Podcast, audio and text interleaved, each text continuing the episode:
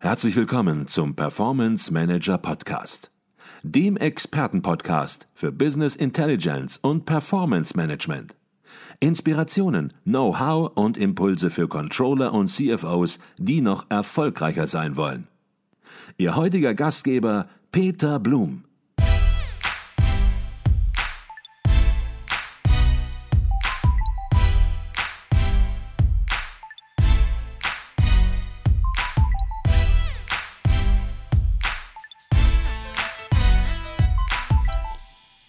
Herzlich willkommen im Performance Manager Podcast. Mein Name ist Peter Blum. Zweimal im Jahr befragt die Wirtschaftsprüfungsgesellschaft Deloitte CFO in Deutschland, wie sie die aktuelle wirtschaftliche Lage einschätzen.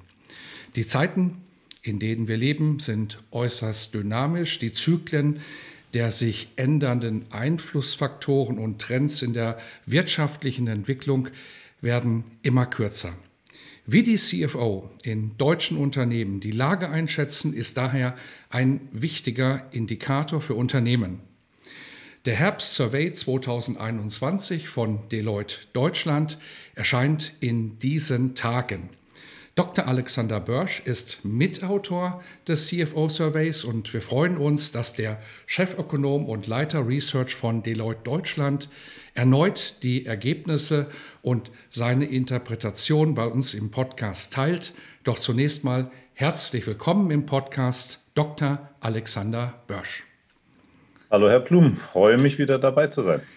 Ich bin gespannt, was Sie diesmal herausgefunden haben, denn der CFO-Survey von Ihnen im Frühjahr 2021, der sprühte beinahe vor Optimismus aus meiner Sicht. Jetzt haben Sie im September 2021 die CFO erneut nach ihrer konjunkturellen Einschätzung gefragt. Hat sich dieser positive Trend fortgesetzt? Also ich würde sagen, der, der Trend ist nach wie vor positiv. Allerdings würde ich nicht mehr sagen, dass die CFOs vor, vor Optimismus sprühen. Äh, es ist eher so eine Art gedämpfter Optimismus, der sich jetzt äh, im Moment in den Umfrageergebnissen zeigt. Und wir hatten eigentlich eine ganz interessante Entwicklung in der, im Verlauf des CFO-Surveys. Also wir hatten natürlich am, am Beginn der Pandemie einen absoluten Tiefpunkt erreicht, den wir auch so noch nie gesehen hatten. Dann letzten Herbst, also im Herbst 2020, ging es extrem steil nach oben. Also das war äh, eine sehr V-förmige Erholung. Das war auch kurz äh, vor der zweiten Welle und im zweiten Lockdown.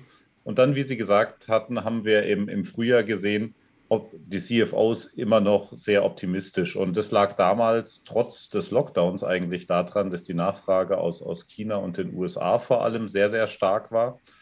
Und was wir im Moment sehen, ist, dass es neue Risiken eigentlich für den Aufschwung gibt. Also wir sehen, dass es zwar nicht so sehr die Delta-Variante ist, äh, die, die uns äh, konjunkturell beschäftigt, sondern es sind vor allem das neue Risiko der Lieferkettenprobleme, der Transportprobleme, der Rohstoffpreise und der Energiepreise, die jetzt schon auf die Stimmung der CFOs ähm, sich negativ niedergeschlagen haben. Mhm. Das heißt aber trotzdem, generell ist die Stimmung noch positiv, aber im Vergleich zum Frühjahr abnehmend. Mhm. Jetzt haben Sie gesagt, die Stimmung ist noch positiv, aber ein bisschen abgekühlt.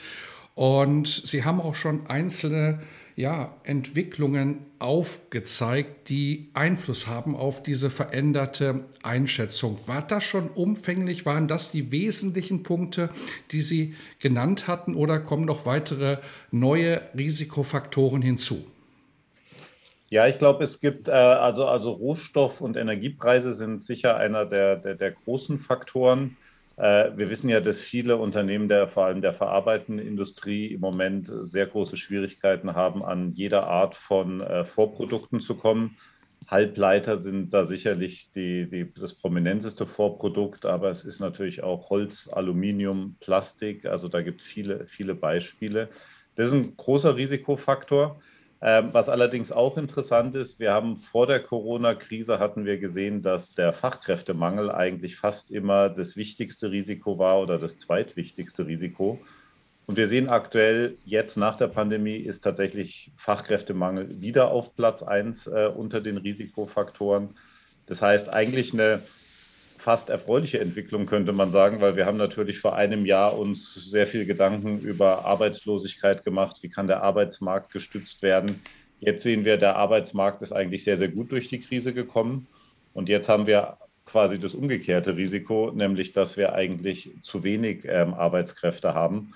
Und das ist ähm, ja nicht nur ein Thema in Deutschland, sondern auch in vielen anderen Teilen der Welt. Also das ist ja in, inzwischen ein globales Phänomen geworden aber eins, was die deutschen CFOs von allen Risiken im Moment am meisten beschäftigt oder was sie am bedrohlichsten ansehen. Mhm. Und auf diese Risiken werden wir im Laufe des Gespräches natürlich auch noch mal ein bisschen im Detail eingehen, aber werfen wir vielleicht zunächst mal einen Blick auf die einzelnen Branchen, denn das ist auch immer interessant, dort die Unterschiede zu erkennen, denn optimistisch zeigt sich weiterhin der Handel sowie die Konsumgüter- und Technologieindustrie. Und ja, andere Branchen ja, sehen das ein bisschen pessimistischer. Was sind die Ursachen dafür, dass diese unterschiedlichen Einschätzungen in den Branchen vorhanden sind? Ja, Sie haben recht. Wir, wir, wir sehen da sehr große Unterschiede zwischen den Branchen. Und ich glaube, man kann generell sagen, die Branchen, die jetzt äh, konsumorientiert sind oder auf den Endkonsumenten ausgerichtet, die sind im Moment äh, am optimistischsten. Sie haben ja erwähnt, Konsumgüter und Handel. Ich glaube, das hat viel damit zu tun, äh, dass jetzt natürlich, also wir haben gesehen, dass der Aufschwung in den letzten Monaten ähm, eigentlich vor allem vom privaten Konsum getragen wurde. Es hat damit zu tun, dass die Leute natürlich ähm, nachholenden Konsum haben nach dem Lockdown es hat aber auch damit zu tun, dass die Ersparnisse der Konsumenten sehr, sehr hoch sind. Ähm, die, also wir schätzen für, für Deutschland, dass so die Extraersparnisse durch die, durch die Pandemie immer noch so bei 300 Milliarden Euro liegen. Äh, hat damit zu tun, der Arbeitsmarkt war stabil, man konnte aber weniger ausgeben, also hat man zusätzlich Geld gespart. Ähm, das trifft natürlich nicht auf alle zu, ähm, aber es ist, sagen wir mal, makroökonomisch ist, ist, ist das so diese zusätzliche Ersparnis, die jetzt dann nicht auf einmal konsumiert wird, aber die langsam in den Markt geht. Äh, und da profitieren dann eben eben Konsumgüter und Handel sehr stark von. Ähm, Technologiebereich ähm, ist die Digitalisierung hat durch Corona sicher nochmal einen Schub gekriegt, ähm, auch ähm, im, im Bereich der Unternehmensinvestitionen Davon profitieren äh, wiederum jetzt die, die Technologiefirmen. Das heißt, das sind so äh, die, die, die Positivbeispiele aus den Industrien. Und es gibt tatsächlich einen Ausreißer, äh, der sehr viel pessimistischer ist wie alle anderen. Und das ist die Autoindustrie. Also Autoindustrie wirklich ähm, auffallend äh, pessimistisch. Und das liegt, glaube ich, zum einen natürlich an dieser großen Transformation, vor der die Autoindustrie steht aber auch, und da sind wir wieder bei den Risikofaktoren, liegt sicher auch an den, äh, an den Problemen in der Lieferkette und an den Vorprodukten. Äh, wir sehen ja generell bei der deutschen Industrie, dass die Wertschöpfung das ganze Jahr abnimmt, obwohl die Aufträge so hoch sind wie nie. Äh, das heißt, wir haben da eine große Lücke, wir haben eine Nachfrage, die nicht bedient werden kann. Und deswegen sinken auch hier äh, die, die Geschäftsaussichten. Mhm. Das heißt, ich verstehe das so, insgesamt wird die Lage durchaus noch positiv gesehen, aber es gibt ganz, ganz konkrete Probleme, die nun durchschlagen und ja, die letzten Endes gar nicht so sehr im Absatzmarkt zwingend liegen, sondern an anderen Stellschrauben und ja, die dann entsprechend auch die Unternehmen beeinflussen und die eben diese Wermutstropfen sozusagen dann bringen, was aber nicht heißt, dass Unternehmen eben nicht mehr investieren wollen, sondern ganz im Gegenteil die Investitions- und Sie hatten gerade auch angesprochen, die Einstellungsbereitschaft der Unternehmen, die ist weiterhin, muss man sagen, ungebrochen. Kann man sagen, dass die Investitionsschwäche, die wir seit der Finanzkrise schon ein bisschen beobachtet haben, dass die nun, und das ist ein positives Zeichen, wirklich nachhaltig überwunden ist? Ja, das wäre die große Hoffnung. Äh, das wäre tatsächlich ein überraschender Nebeneffekt der Corona-Krise, dass wir aus der Investitionsschwäche rauskommen. Ähm, und wir sehen da tatsächlich sehr positive Zeichen. Und wir, auch hier, die sehen wir nicht nur in Deutschland, sondern wir sehen die auch im, im europäischen CFO-Survey. Ähm, also die Unternehmen sind sehr viel investitionsfreudiger äh, wie davor, also fast, fast auf Höchstwert. Ähm, und ich glaube, das, das hat mit verschiedenen Faktoren zu tun. Zum einen wurden die Investitionen natürlich zurückgefahren in der Krise. Dann kam die sehr starke Nachfrage aus den internationalen Märkten. Das heißt, man, hat, man braucht Kapazitätserweiterung. Ähm, das hat auch damit zu tun, auch sicher mit den, mit den äh, Lieferschwierigkeiten. Man versucht vielleicht auch stärker eigene Kapazitäten aufzubauen. Aber das langfristig wahrscheinlich erfreulichste ist, dass vor allem die Investitionen in den digitalen Bereich äh, zunehmen. Ähm, das heißt, äh, 80 Prozent der, der Unternehmen haben jetzt gesagt, sie haben als Reaktion auf die Pandemie ihre Investitionen in digitale Technologien erhöht. Ähm, und das ist natürlich sehr positiv, weil was damit einhergeht, ist eine, sagen wir mal, höhere Effizienz und dann letzten Endes auch wahrscheinlich eine höhere Produktivität in der Gesamtwirtschaft, sodass wir auch ein höheres Wachstumspotenzial kriegen könnten. Auch hier vielleicht ganz interessant, dass es nicht nur auf Deutschland beschränkt. Wir sehen sehr ähnliche Tendenzen in den USA, ähm, wo die Investitionen in digitale Technologien erst konstant geblieben sind und dann sehr stark nach oben geschossen sind, während alle anderen Investitionen erstmal nach unten gingen. Das heißt, so diese Hoffnung, dass Corona zum Digitalisierungsschub geführt hat und uns in der Hinsicht nach vorne gebracht hat, die scheinen sich tatsächlich zu bewahrheiten. Mhm. Bleiben wir gleich bei den Digitalinvestitionen. Natürlich würde man denken, und der Gedanke liegt sehr nahe, dass natürlich in Kommunikationstechnologien investiert worden ist. Heutzutage sind Meetings, virtuelle Meetings gang und gäbe. Das war früher in Unternehmen sehr oft anders. Dort waren Präsenzmeetings angesagt und Reisetätigkeit damit verbunden. Das hat sich massiv verändert, aber sie haben auch herausgefunden, dass der Fokus der, der Digitalinvestition sehr auf Big Data, künstliche Intelligenz und Cloud Computing im weitesten Sinne gerichtet ist. Und da fragt man sich, besteht hier besonders Nachholbedarf und warum gerade diese Bereiche?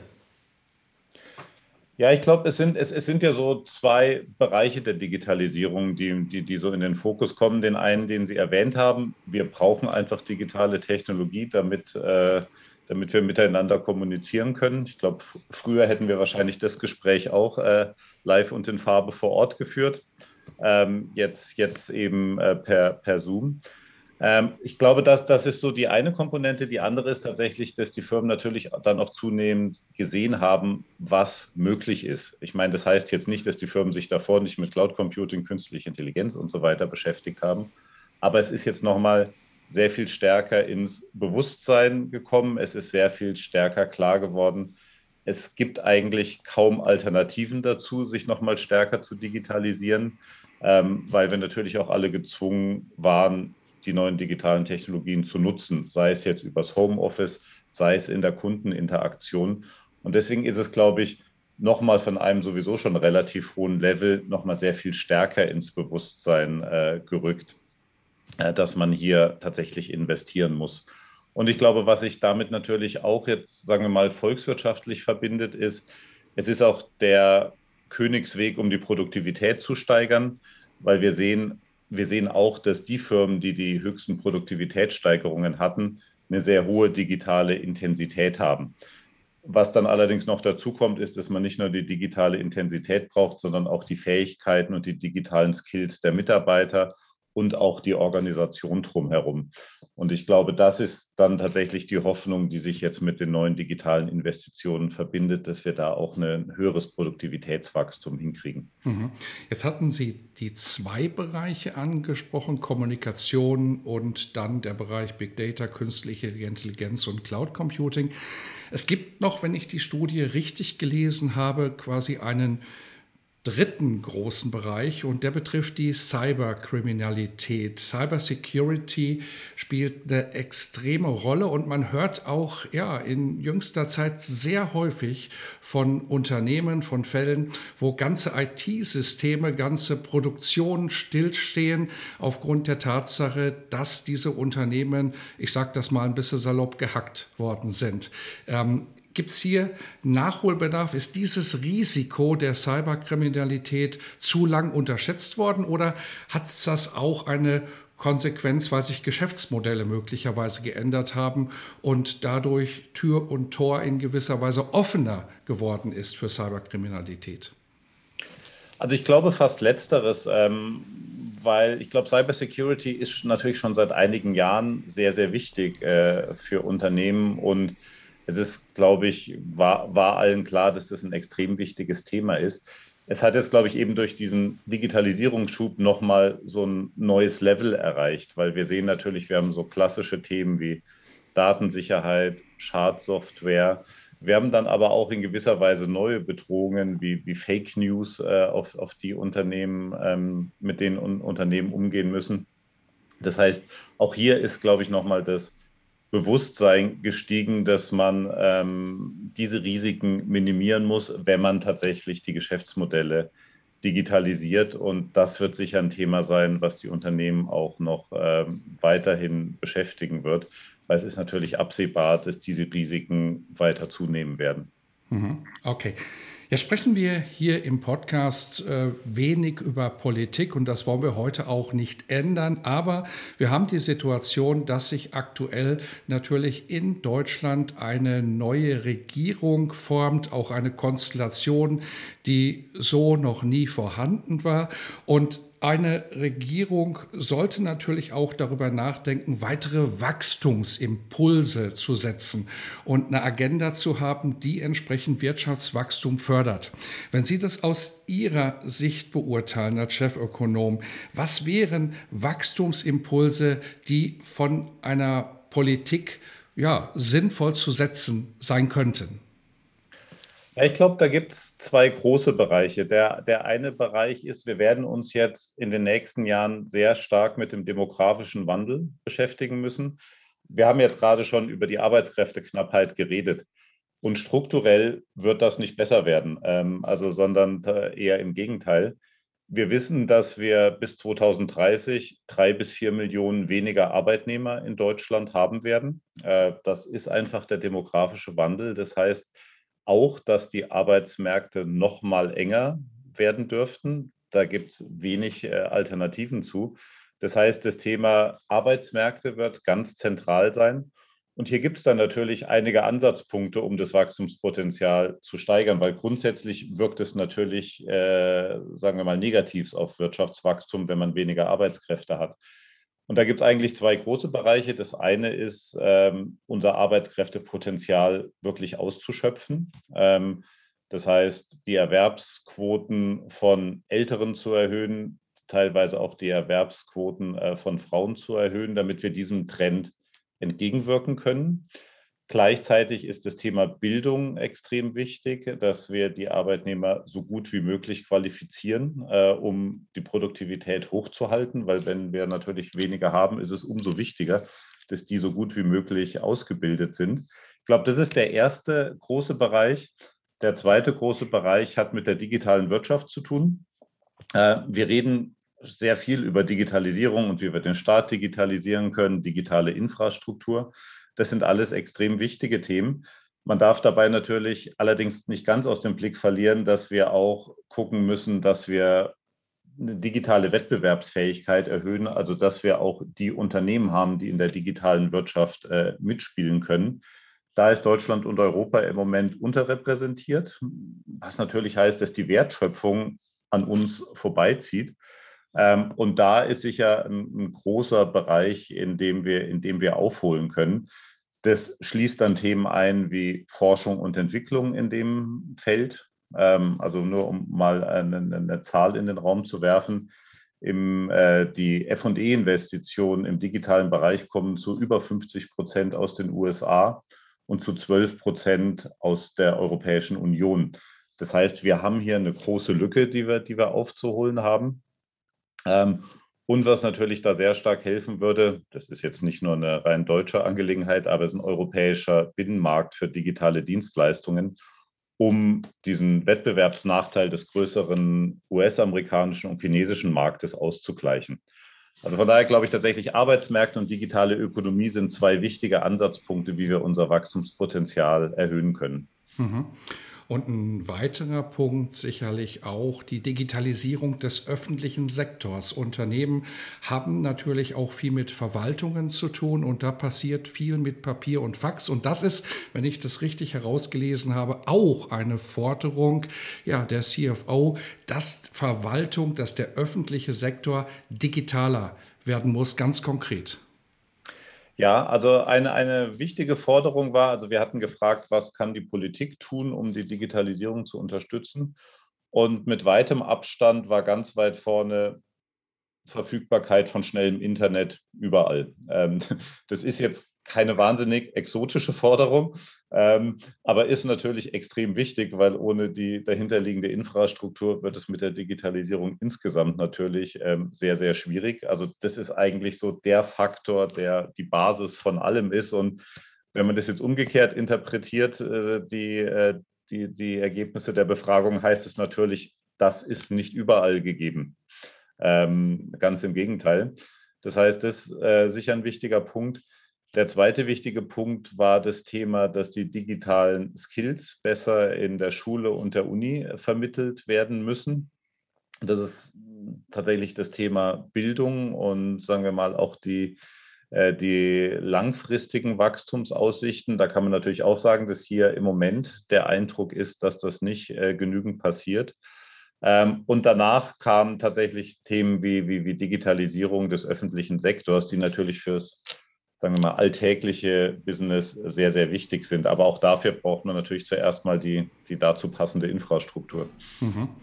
Jetzt haben wir über Politik gesprochen und über Maßnahmen, Wachstumsimpulse, die aus dieser Richtung zu setzen sind. Und dann kommt man natürlich zu einem Thema, was möglicherweise gar nichts damit zu tun haben sollte, aber man doch den Eindruck hat, dass da eine Sache sehr eng vermascht ist inzwischen, nämlich zum Thema Inflation.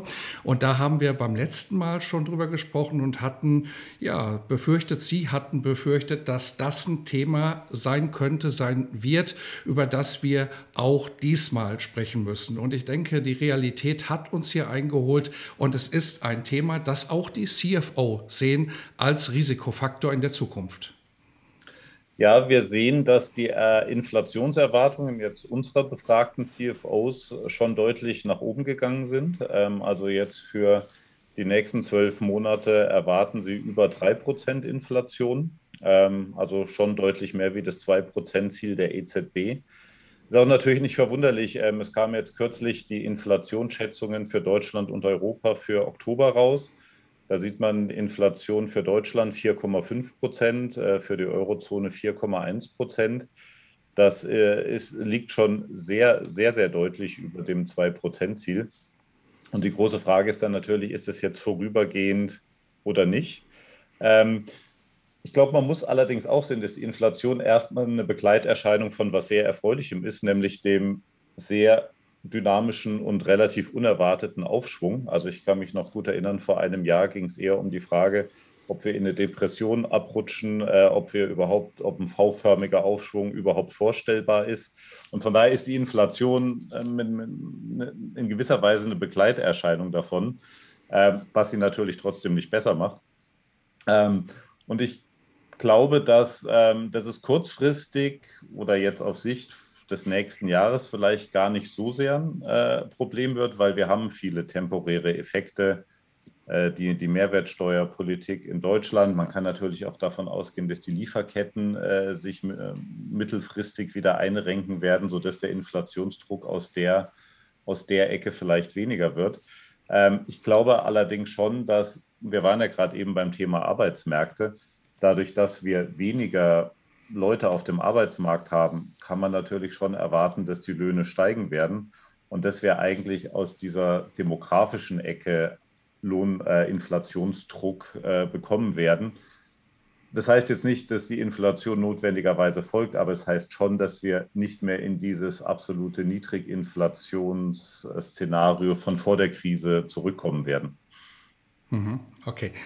Ich denke, das Thema wird heute nicht zum letzten Mal ein Thema zwischen uns sein, wenn wir nun sechs Monate weiterschauen und den Frühjahrssurvey uns angucken, dann ja, ist zu befürchten, dass es immer noch ein aktuelles Thema ist und wir hoffen, dass es nicht zu fortschreitend äh, geworden ist, die Inflation.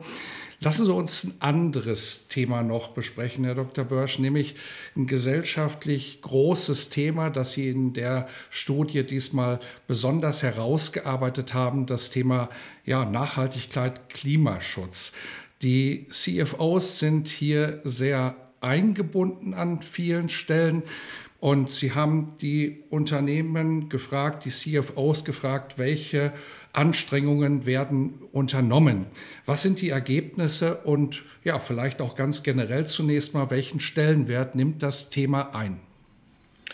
Ja, es ist sicher eins der wichtigsten Themen geworden für die Unternehmen. Ähm, das war jetzt Ursprünglich war es ja auch am Anfang der Corona-Pandemie, war ja so ein bisschen die Befürchtung, der Klimaschutz wird jetzt ein wenig zur Seite gedrängt. Ähm, aber es war ja eigentlich das genaue Gegenteil der Fall. Also wir sehen, dass Klimaschutz und Nachhaltigkeit ähm, nochmal einen großen Push äh, bekommen hat. Äh, sicher auch durch die Konjunkturprogramme, die das ja auch teilweise als, als äh, Fokus hatten aber natürlich auch durch veränderte gesellschaftliche Erwartungen und natürlich auch ganz konkret durch Kundenerwartungen äh, in Richtung Nachhaltigkeit.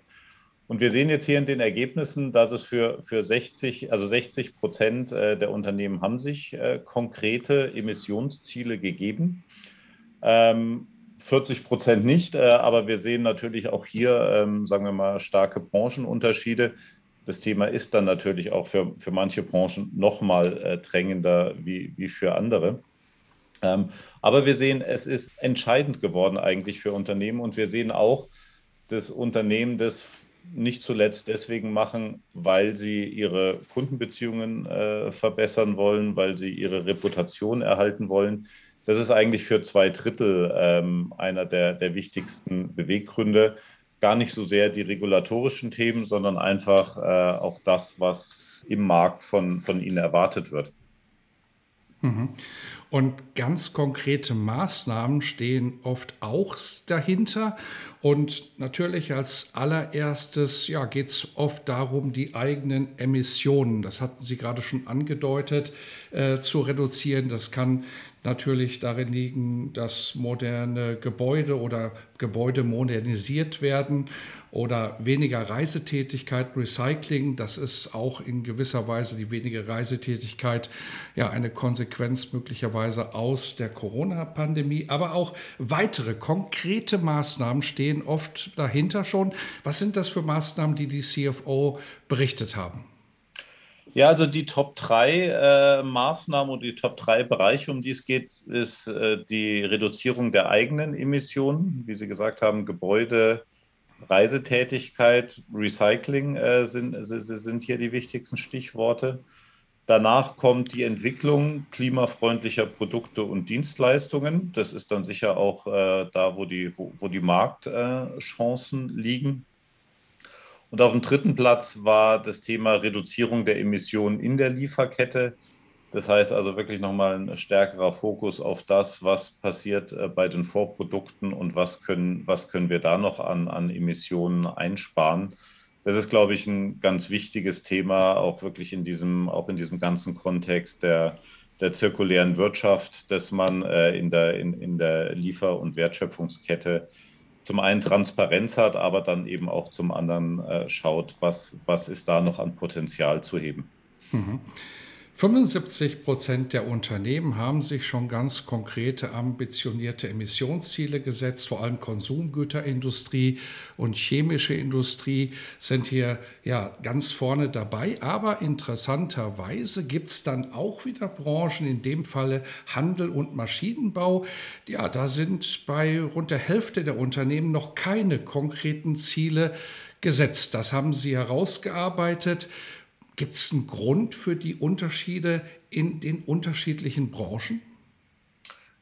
Ja, ich glaube, vielleicht kann man ganz generell sagen, also wir haben die Frage auch im, im europäischen Vergleich gestellt, dass so in, äh, wenn es um die Emissionsziele geht, tatsächlich die skandinavischen Firmen ganz weit vorne sind. Also wir sehen äh, in, in, in, Schweden äh, und Dänemark tatsächlich die höchsten Quoten bei konkreten Emissionszielen.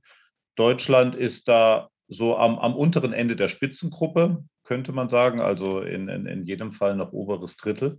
Ähm, ich, ich, glaube tatsächlich, es, es, hängt auch hier ein bisschen mit der Betroffenheit zusammen. Ähm, das heißt, ich glaube, im Handel, der, der, Handel hat natürlich vor allem in der Lieferkette das, äh, das, das CO2-Thema. Es ist natürlich was anderes als im produzierenden Gewerbe, wie jetzt, wie jetzt beispielsweise bei Autos, die dann natürlich äh, direkt von betroffen sind. Oder auch wir sehen, dass, dass die chemische Industrie äh, da sehr weit vorne ist in, in dem Bereich, die natürlich auch ein sehr, sehr großer äh, Verbraucher von Energie äh, und Rohstoffen sind. Ähm, ich glaube, im Maschinenbau, man kann immer sagen, es, es, ist jetzt immerhin natürlich über die Hälfte, die sich die Emissionsziele gegeben haben. Ähm, aber da Maschinenbau natürlich, glaube ich, stärker ein B2B-Business äh, ist, ist da vielleicht der Druck von der Kundenseite noch nicht ganz so hoch. Würde, würde allerdings sagen, über die Hälfte ist schon mal, ist, ist schon mal, sagen wir mal, eine beträchtliche Anzahl. Mhm.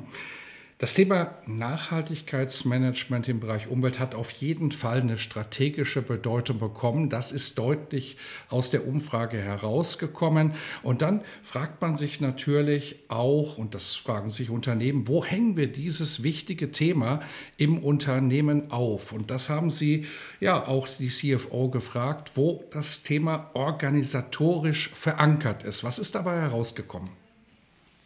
Also wir sehen ganz deutlich, dass äh, Nachhaltigkeitsmanagement vor allem ein CEO-Thema ist. Also es wird in der weit überwiegenden Anzahl der Unternehmen entweder direkt beim CEO aufgehangen oder ähm, in der Strategieabteilung. Ähm, und das deutet natürlich auch an, wie wichtig dieses Thema für die Unternehmen äh, geworden ist. Wir sehen, wenn wir uns den CFO-Bereich anschauen, da hängt es bei ungefähr einem Viertel der Unternehmen, also schon ein, ein deutlicher Gap. Ähm, von daher ist es, glaube ich, aber auch für die CFOs wichtig, sich in, in, in, in das Thema einzubringen, auch wenn es vielleicht nicht immer überall da hängt, weil die, es ist natürlich ein cross-funktionales Thema, was Auswirkungen auf, auf viele, viele Bereiche hat, für die der CFO wiederum verantwortlich ist. Wenn wir jetzt mal so an nachhaltiges Investieren denken, Investor Relations, interne Steuerung. Das heißt, operativ ist es dann natürlich doch äh, in, in, in vielen Dimensionen wieder ein CFO-Thema. Es wird aber momentan organisatorisch vor allem aus dem CEO-Bereich getrieben. Und ich glaube, für den CFO wird wichtig sein, da tatsächlich ähm, auch, auch, auch Partner dabei zu sein und auch Mitgestalter äh, des Themas weil man kann es natürlich auch, wenn man es ein bisschen weiter fasst, äh, als, als, als ESG, da sieht man dann sehr, sehr, sehr deutlich, dass das den CFO ähm, sehr viel angeht. Mhm. Und es ist trotzdem zu 25 Prozent auch direkt beim CFO aufgehängt. Das haben Sie herausgearbeitet. Was ich ganz spannend fand, war, dass es noch häufiger als beim CFO im Kommunikationsbereich aktuell noch angesiedelt ist, nämlich zu 27 Prozent. Und da kommen einem natürlich sofort Gedanken, Begriffe hoch wie Greenwashing. Wird das Thema nur als Kommunikationsthema gesehen? Ist das der richtige Bereich? Oder würden Sie sagen, da ist es möglicherweise nur vorübergehend geparkt? Oder was ist die Motivation? Haben Sie da Einblicke? Dieses Thema im Kommunikationsbereich zu verankern?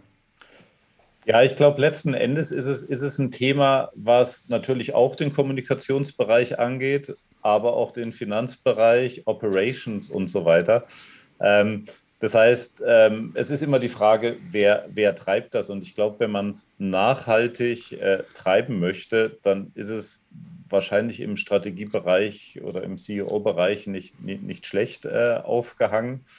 Ich glaube, die, die Kunst dabei ist dann eher zu gucken, wie kann man diese ganz, also wie kann man abgestimmtes Vorgehen hier entwickeln.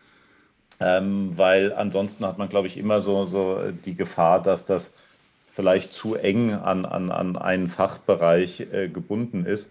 Und wenn man sich auch so die Vorreiter im, im Nachhaltigkeitsbereich anguckt, dann sieht man schon, dass das als firmenweite Initiative aufgehangen ist, in die die ganzen einzelnen Bereiche zuarbeiten und hineinarbeiten, das aber tatsächlich ganzheitlich getrieben wird.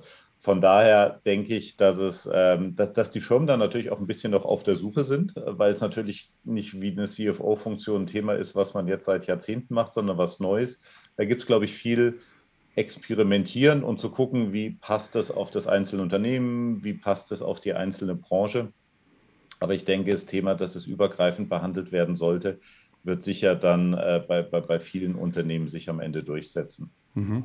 Und neben dem Thema, wo es organisatorisch aufgehangen ist, das Thema, ist natürlich die prozessuale Verankerung ein ganz entscheidendes Thema und hier ist auf jeden Fall der CFO immer eingebunden, denn es geht natürlich darum, Nachhaltigkeit auch messbar zu machen, nicht nur darüber zu sprechen, sondern auch zu messen und Fortschritte in Kennzahlen auszudrücken. Das heißt, Nachhaltigkeits Management muss ins bestehende Performance-Management des Unternehmens eingebunden werden. Und da haben Sie auch die CFO gefragt, wie Sie das beurteilen, die prozessuale Verankerung. Ist das schon toll erfolgt oder gibt es noch Nachholbedarf? Was ist herausgekommen? Ja, also wir, wir sehen sehr deutlich, dass äh, so die überwiegende Anzahl von Unternehmen entweder gerade einge oder schon länger eingeführt hat, beziehungsweise geplant hat, dass man KPIs äh, für den Bereich äh, definiert, dass man sich klare Nachhaltigkeitsziele setzt für die interne Steuerung und dass man die tatsächlich ins Reporting sehr, sehr intensiv mit einbindet. Das heißt, so dieses Thema, was, was wollen wir und wie machen wir es, ist jetzt, also ungefähr die Hälfte der Unternehmen haben das schon eingeführt, ein weiteres Drittel plant das. Das ist relativ weit fortgeschritten. Ähm, auf der anderen Seite ist es noch nicht so in den, unbedingt in den Day-to-Day-Operations total integriert. Also wir sehen, es ist in den ERP-Systemen noch nicht äh, ganz oder zumindest bei den meisten Unternehmen noch nicht ganz integriert. Ähm, was, glaube ich, bedeutet, hier gibt es natürlich schon noch Nachholbedarf, um das zu, sagen wir mal, die Definitionen dann auch ins tägliche Tun zu übersetzen. Auch hier glaube ich, äh, es ist ein relativ neues Thema. Das heißt, das muss ich natürlich dann auch erst ein bisschen einruckeln. Ähm, ich fand es aber schon ganz interessant, dass das Thema Definition von Zielen, Definition von KPI schon relativ weit fortgeschritten ist, weil das natürlich die Grundlage ist, um es dann auch, äh, sagen wir mal, perspektivisch auch wirklich auf allen Ebenen umzusetzen. Mhm. Stichwort noch nicht optimal eingebunden. Jetzt sprechen wir ja schon zum wiederholten Male über den CFO-Survey und es hören CFOs ja diesen Podcast und ja, manche mögen sich fragen, Mensch, warum bin ich noch nicht befragt worden? Warum ja, habe ich noch nicht teilgenommen an dieser Untersuchung oder wie kann man teilnehmen? Kann man sich da einfach bei Ihnen melden oder suchen Sie die Unternehmen aus? Wie ist da die Systematik? Also wir freuen uns natürlich über, über jeden CFO, der teilnehmen will. Also wir wollen ja natürlich auch ein möglichst breites Spektrum der, der CFO-Einschätzungen geben. Äh, wir haben natürlich ein paar Kriterien, damit die Studie auch ähm, das rausbringen kann, was sie rausbringen soll. Das heißt, wir, wir fokussieren uns schon auf die, auf die großen Unternehmen in, in Deutschland und haben da äh, ein paar Kriterien. Aber wenn, wenn Ihre Hörer Interesse haben, am besten einfach eine Mail gerne an mich auch über LinkedIn. Ähm, Kontaktdaten sind auch beim, beim CFO-Survey verfügbar. Und dann schauen wir uns das natürlich sehr, sehr gerne an und hoffen dann natürlich, dass wir zu den 150, 160, die normal teilnehmen, noch ein paar, paar mehr dazu kriegen. Mhm. Und wenn nun CFOs oder natürlich auch andere Interessierte im Unternehmen sagen, Mensch, Jetzt reden die seit ungefähr 40 Minuten über eine Studie. Wo bekomme ich denn diese Studie? Dann sei dem zunächst mal gesagt, diese Studie ist kostenlos, aber wo kann man sie herunterladen? Die ist tatsächlich bei uns auf der Deloitte-Webseite äh, zum Herunterladen. Ähm, ist, wird, wird wahrscheinlich in der nächsten Woche auch auf der Startseite sein. Ansonsten unter ähm, ein, ein, einfach googeln oder CFO-Survey eingeben, da findet man die, sehr, sehr schnell. Mhm. Und wir werden natürlich den Link zur Studie auch wieder in den Show Notes verdrahten, sodass ein Klick genügt. Und da werden wir dann der Einfachheit halber auch Ihr LinkedIn-Profil verdrahten, dass man sich über LinkedIn entsprechend mit Ihnen bei Interesse in Verbindung auch direkt setzen kann. Das war Dr. Alexander Börsch, Chefökonom und Leiter Research von Deloitte Deutschland. Wir haben über den CFO Herbst Survey 2021 gesprochen, der in diesen Tagen erscheint. Herzlichen Dank für diesen Podcast und wir werden uns dann im Frühjahrspodcast 2022 über die weitere Entwicklung unterhalten und das Thema fortsetzen. Herzlichen Dank. Vielen Dank, Herr Blum. War mir ein Vergnügen.